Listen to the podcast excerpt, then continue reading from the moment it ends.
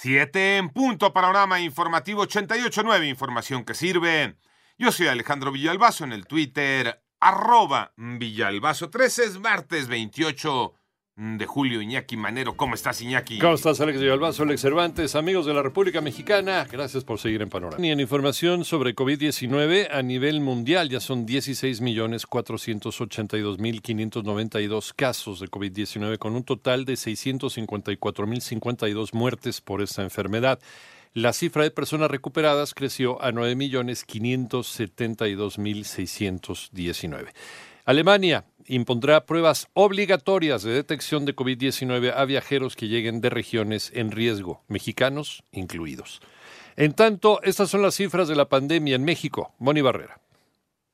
La Secretaría de Salud informó que ya son 395.489 casos confirmados de coronavirus en el país, casi 86.000 casos sospechosos y 44.022 muertes. Corriendo la semana 31 es de un menos 7%. ¿Cómo se va comportando durante el transcurso de esta semana? Las personas que se han recuperado también continúan en incremento, un incremento de más 14% en estas dos últimas semanas y algo que es importante porque también hay un descenso de prácticamente las últimas tres semanas son las defunciones, en donde el último valor comparativo entre semana 28 y 29 en este momento se encuentra en menos 53%. Así lo dijo José Luis Salomía, director general de epidemiología en 889 Noticias, Mónica Barrera. Recuerda que puedes consultar más acerca de este y otros temas. Por favor, visita nuestra página 889noticias.mx.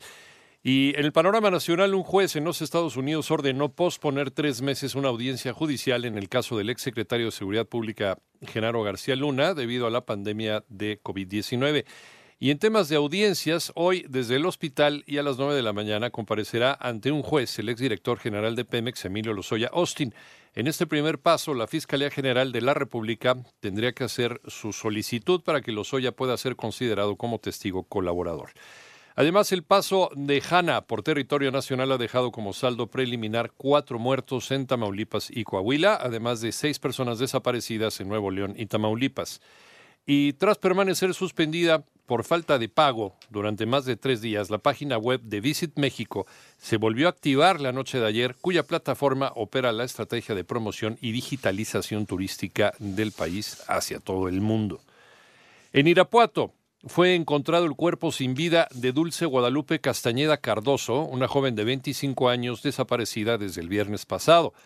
En Ciudad de México, mujeres exigen al gobierno federal acciones que las protejan. Armando Arteaga demandan mujeres, familiares y defensoras de derechos humanos ante la Secretaria de Gobernación dar continuidad y resolver temas relacionados con el mecanismo de protección para personas defensoras de derechos humanos y periodistas, así como la revisión a la ley para el tratamiento de menores infractores y también a aspectos concernientes con beneficios a niñas y niños en condición de orfandad por causa del feminicidio. Al reunirse con mujeres, familiares de víctimas de feminicidio, activistas y defensoras de derechos humanos que mantienen un plantón al exterior de Palacio Nacional, la responsable de la política interna del país, Olga Sánchez Cordero, se comprometió a dar seguimiento a estas peticiones, mientras que las mujeres analizarán la posibilidad de retirar el plantón. Para 88.9 Noticias, información que sirve Armando Arteaga. En el panorama internacional, el paso de Hanna por los Estados Unidos dejó camiones de carga volteados, cables de electricidad cortados y casas sin techo ni energía eléctrica.